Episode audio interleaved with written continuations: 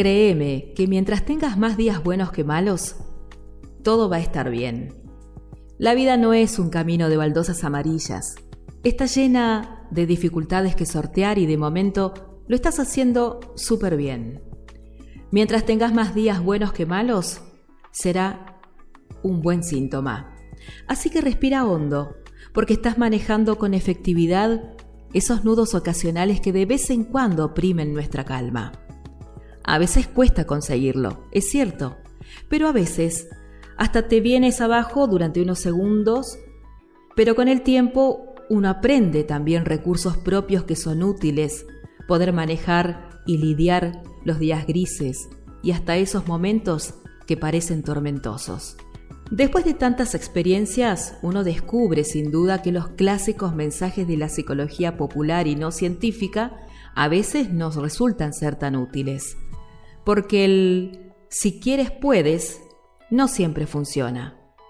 Y porque los malos momentos no siempre nos dejan valiosos aprendizajes. A veces solo es eso, instantes complicados por los que hay que pasar y listo. Son momentos de la vida. Lo importante es recordar que el sufrimiento no va a durar para siempre. Y por otro lado también tener presente que se da otro hecho no menos fascinante.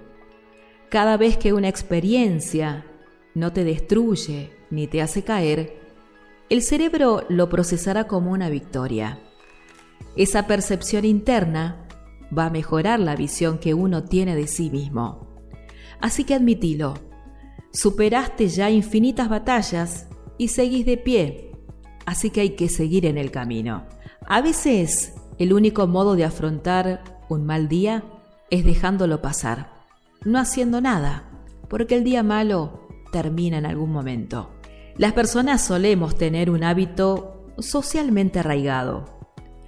Todo el tiempo estamos evaluando los días como buenos o como malos. Somos así. Tenemos la singular costumbre de levantarnos por la mañana y tener quizás una serie de objetivos propuestos. Y de esta manera, cuando las cosas no suceden como teníamos previsto, no dudamos en etiquetar esa jornada como pésima como decepcionante, como un mal día. El ser humano procesa su realidad a través de las expectativas y cuando éstas no se cumplen, surgen quizás el desánimo y a veces la frustración. Esto se explica básicamente por nuestra inevitable necesidad de querer tenerlo todo bajo control. Y no siempre se puede. Hay unos momentos en que sentimos que nuestra vida se nos escapa y que aquello que planificábamos no sale como queríamos. Seguramente mañana va a salir mejor, porque será otro día y nuestra mirada será diferente. Cuando la verdad es que la vida está definida también por lo caótico y por esos cisnes negros de los que nos habló Nassim Taleb y que simbolizan lo incierto. Son esos sucesos negativos que a veces suceden y que ni la mente más sesuda había previsto ni sospechado jamás.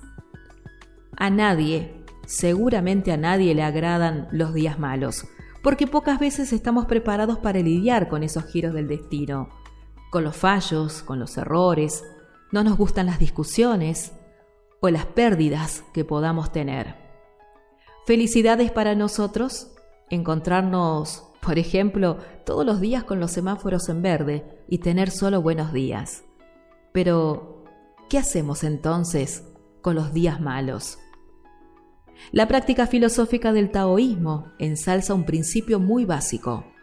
A veces, no hacer nada es la mejor respuesta ante los problemas de la vida.